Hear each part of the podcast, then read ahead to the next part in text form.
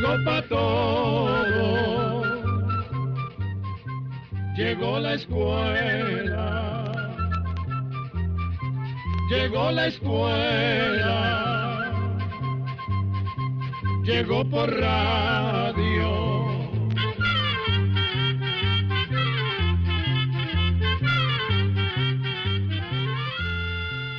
Instituto Centroamericano de Extensión de la Cultura presenta su programa Oigamos la Respuesta.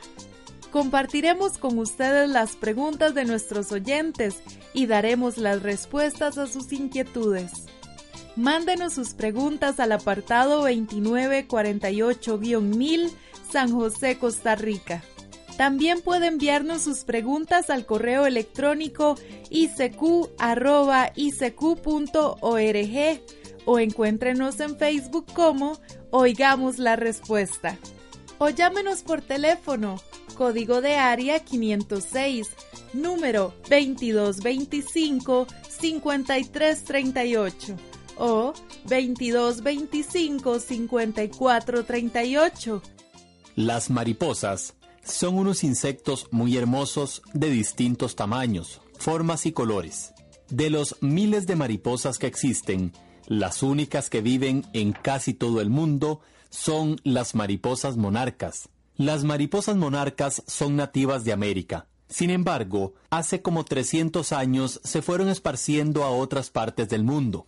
No se sabe exactamente cómo y por qué ocurrió esta migración. Una posibilidad es que larvas o crías de estas mariposas hayan llegado a esos lugares en barcos de carga, pero también es posible que algunas hayan hecho el recorrido por sí solas. En nuestras tierras, las mariposas monarcas son muy conocidas. Tienen un llamativo color anaranjado, con las venas de las alas de color negro y los bordes moteados de blanco y negro.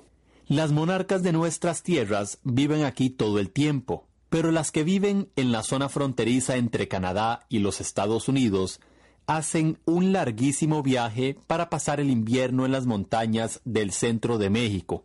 Se estima que cada año entre 100 y 140 millones de mariposas que viven dispersas en un área de más de 100 millones de hectáreas hacen este larguísimo viaje. Es realmente increíble que estos animalitos tan frágiles, tan delicados, sean capaces de volar más de 4.000 kilómetros para llegar a México y otros tantos en su viaje de regreso. ¿Qué las impulsa a hacer un viaje tan largo? ¿Cómo se orientan para saber la ruta que deben seguir?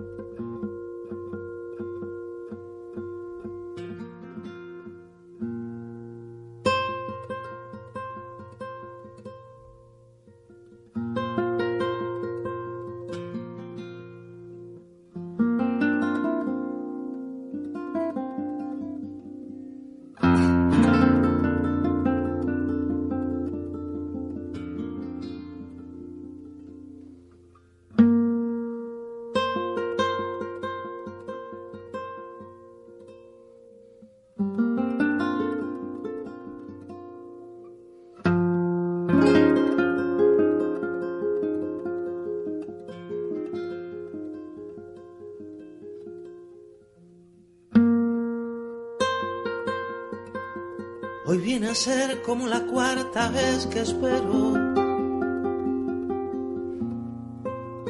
Desde que sé que no vendrás más nunca. He vuelto a ser aquel cantar del aguacero que hizo casi legal su abrazo en tu cintura. Y tú apareces en mi ventana, con alas blancas. Yo ni respiro para que duermas y no te vayas. Qué maneras más curiosas de recordar tiene uno. Qué maneras más curiosas.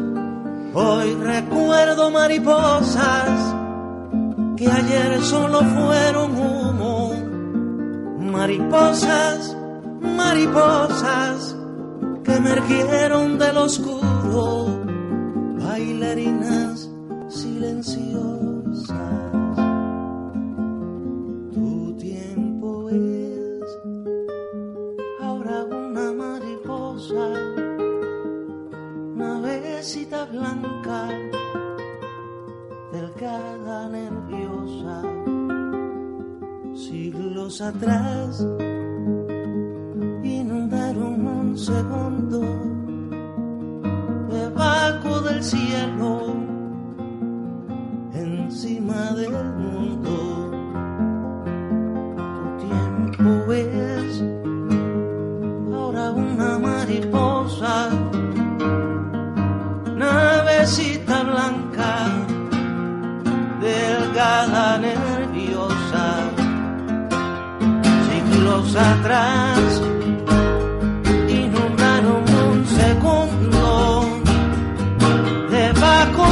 cielo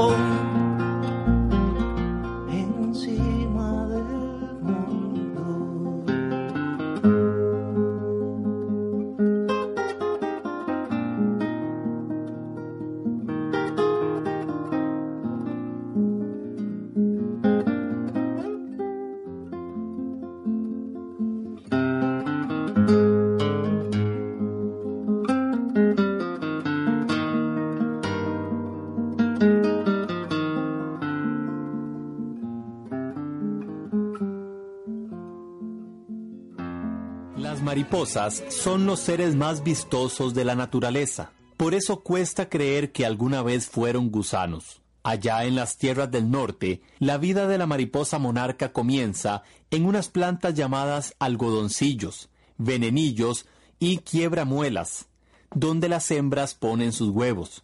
Después de tres a cinco días, de los huevos nacen las larvas o crías, que tienen forma de gusanos con franjas blancas, negras y amarillas, y se alimentan de la misma planta en que nacieron.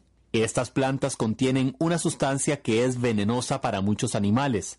Sin embargo, para la mariposa monarca no lo es, y más bien significa protección.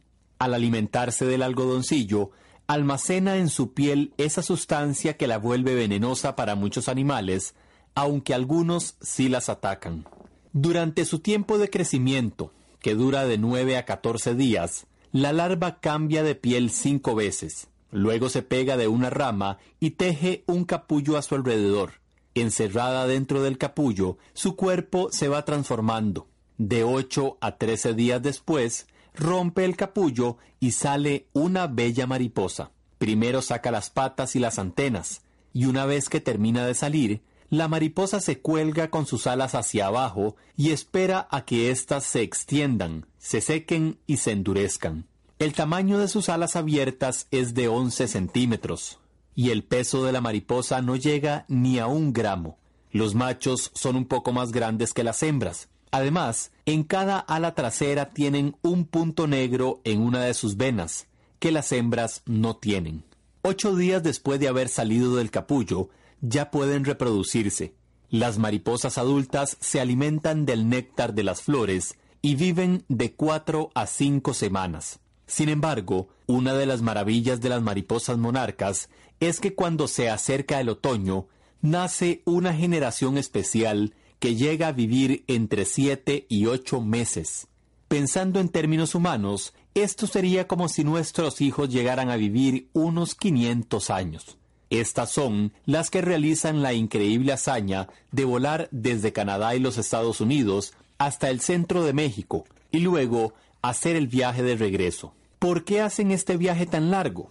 De acuerdo con las investigaciones que se han hecho, las mariposas monarcas necesitan el calor de la primavera para alcanzar la maduración sexual, pero los inviernos son demasiado fríos en los lugares donde se reproducen, y las monarcas no podrían soportar las intensas nevadas ni la falta de plantas de las que se alimentan sus larvas. Esto las hace buscar un lugar donde la temperatura las mantenga aletargadas para que, una vez que llega la primavera, puedan comenzar a reproducirse. Se creyó que las mariposas monarcas emigraban a zonas tropicales para pasar el invierno, aunque no se conocía el lugar exacto. Sin embargo, en 1975, Después de 37 años de paciente búsqueda, un científico logró encontrar el lugar donde pasan el invierno. Para su sorpresa, contrario a lo que siempre se había creído, este lugar estaba en una zona fría y húmeda de bosques de oyamel, un árbol pariente de los pinos que alcanza de 40 a 60 metros de alto. Estos bosques se encuentran a una altura promedio de 3.000 metros sobre el nivel del mar, en la Sierra Madre Occidental, en los estados de México y Michoacán. Allí, la temperatura es lo suficientemente fría para mantenerlas aletargadas, como dormidas, pero no tan extremadamente fría como durante el invierno en Canadá y los Estados Unidos. Así pues, la gran aventura de las mariposas empieza al llegar la época de otoño. Cuando los días se hacen más cortos y fríos, las mariposas monarcas se reúnen en grupos para iniciar el viaje. Algunos grupos viajan hacia el sur por el centro de los Estados Unidos, otros por la parte este y otros por la parte oeste. Empiezan a moverse cerca de las nueve y media de la mañana y a las seis y media de la tarde se refugian en árboles que encuentran a su paso para pasar la noche. Durante el vuelo, evitan las montañas altas y los valles abiertos por donde corren los vientos que vienen del norte. Lo mismo que las aves migratorias, utilizan las corrientes de aire caliente que suben y después se aprovechan de los vientos para mantener el vuelo planeando. Aletean solamente cuando hay poco viento o cuando cambian de rumbo. Si el viento es muy fuerte, pliegan las alas para controlar la velocidad y la dirección y las extienden por completo cuando el viento es muy débil, a fin de recibir el poco viento que corre. Con esta técnica de vuelo, la monarca recorre más de 4.000 kilómetros en un tiempo de 25 días a un mes aproximadamente, pues a veces, cuando sus reservas de energía están bajas, permanecen en los lugares de descanso uno o dos días y luego continúan el viaje. Resulta difícil imaginar a un animalito tan pequeño recorriendo unos 150 kilómetros por día, pero la monarca es capaz de hacerlo. No se sabe con exactitud cómo se orientan, pero muchos investigadores opinan que lo más probable es que se guíen por el Sol y por el campo magnético de la Tierra para mantener una ruta de vuelo hacia el sur-oeste. También hay quienes opinan que se guían por un instinto heredado que las hace llegar al mismo lugar donde pasaron el invierno sus antepasadas aunque ellas nunca antes estuvieron allí. Lo cierto del caso es que, entre finales de octubre y principios de noviembre, millones de mariposas monarcas ya están concentradas en los bosques de Oyamel del centro de México, donde establecen sus colonias. En algunos de estos bosques se han calculado unos 10 millones de mariposas por hectárea. En la carretera de Michoacán que conduce a esos lugares aparece un rótulo. Cuidado, zona de cruce de la mariposa monarca. Los carros disminuyen la velocidad y los turistas sacan sus cámaras. Sobrevivir al invierno es una tarea difícil para las monarcas. Durante las noches y en los días nublados y lluviosos, se agrupan en la franja media de los árboles de Oyamel, donde los vientos no soplan con fuerza y las temperaturas no son tan frías, o se cuelgan apiñadas como racimos de las ramas de los árboles. Esto les ayuda a conservar el calor. A veces, el exceso de ellas o los vientos fuertes hacen que las ramas se desprendan, regando un sinnúmero de mariposas por el suelo y dejándolas expuestas al frío y a sus enemigos. Pues aunque las monarcas están protegidas por las sustancias venenosas que consumen cuando son larvas, tienen algunos enemigos. Las principales aves que las atacan son las calandrias y los pinzones de cabeza negra. Los pinzones consumen todo el abdomen de la mariposa, ya que toleran la sustancia venenosa que hay en su piel. Las calandrias han aprendido a reconocer las partes venenosas. Con sus afilados picos cortan el abdomen y recogen el contenido con su lengua, evitando así comer el veneno. Además, hay al menos cinco especies de ratones que se alimentan de las que caen al suelo.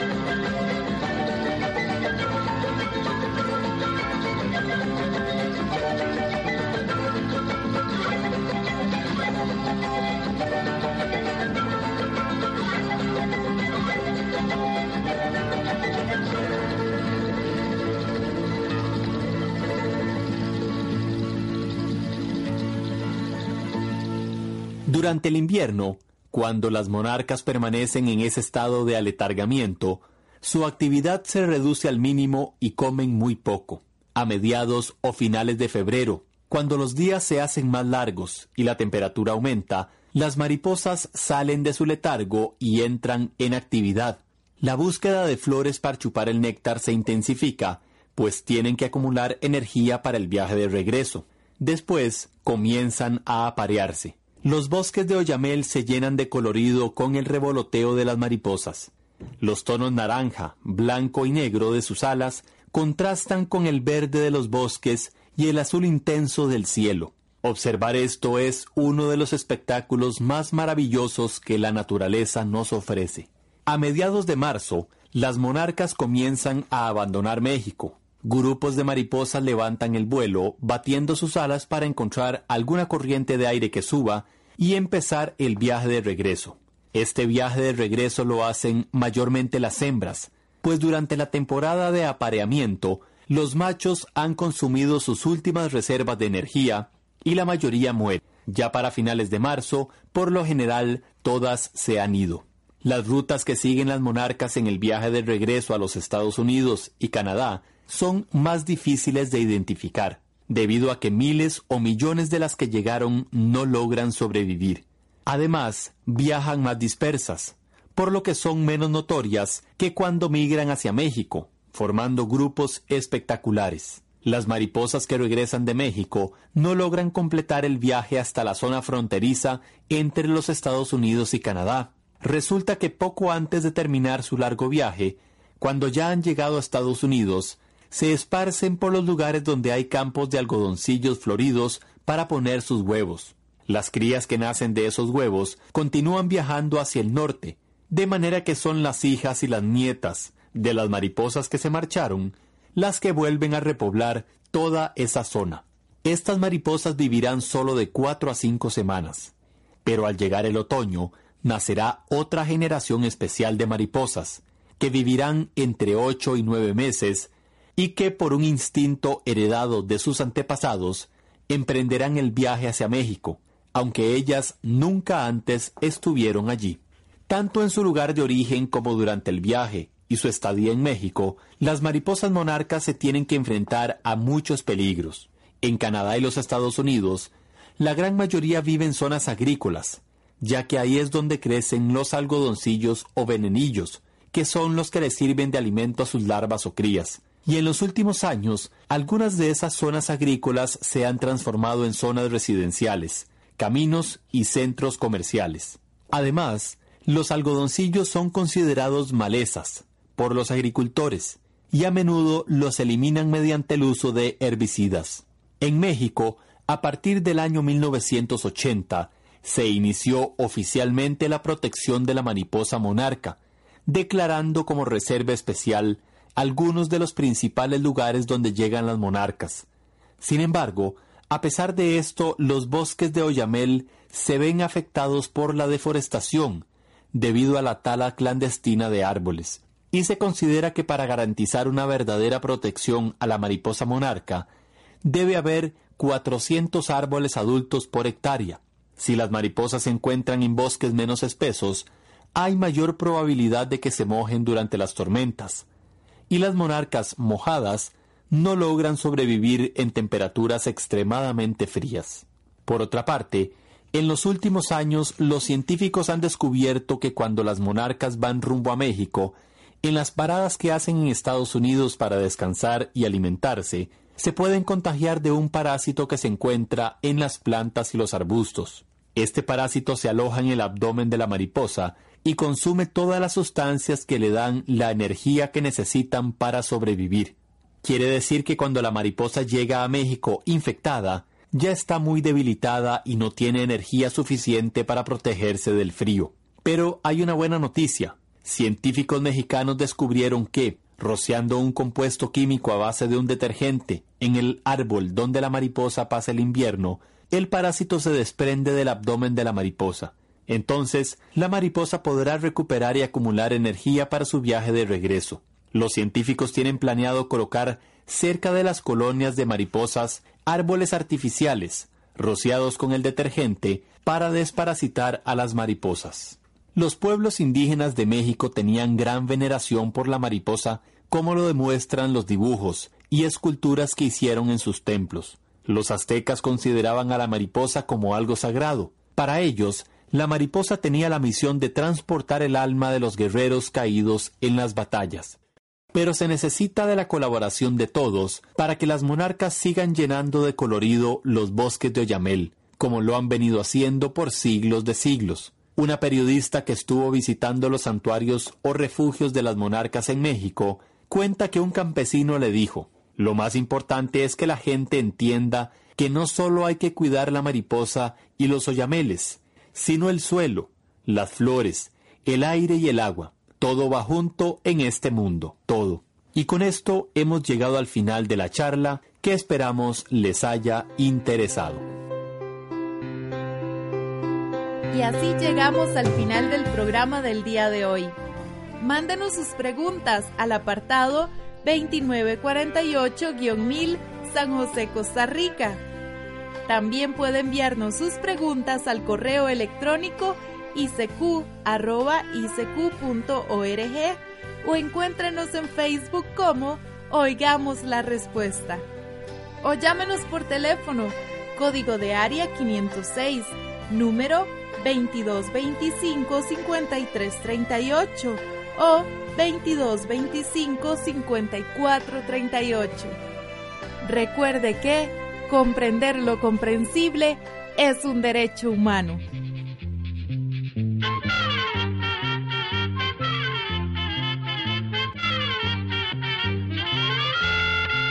Llegó el momento